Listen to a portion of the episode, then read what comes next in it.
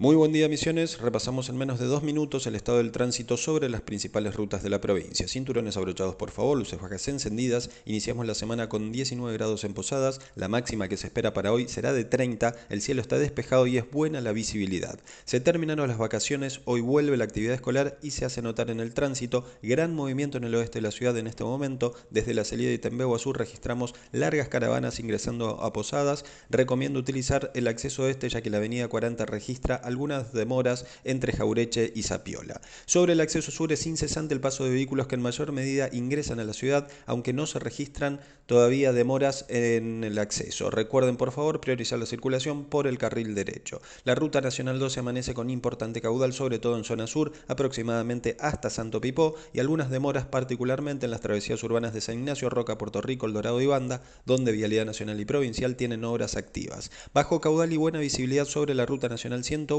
y la 14 presenta caudal moderado en el norte y mayor tránsito entre San Vicente y Oberá. Si bien es buena la visibilidad, también es importante la presencia de camiones a esta hora de la mañana, por lo que les recomiendo circular con precaución. También es importante el caudal sobre las rutas 103 y 105 a esta hora de la mañana, por favor moderar la velocidad al circular. El consejo vial del día es para recordarles que en jornadas calurosas como la que tendremos esta semana, no es recomendable dejar a las mascotas en el auto, solo 6 minutos bastan para que sufran un golpe de calor. Por eso, si vas a bajar, llévalos con vos. Buen lunes para todos, les informó Néstor Ferraro para Reporte de Tránsito Misiones.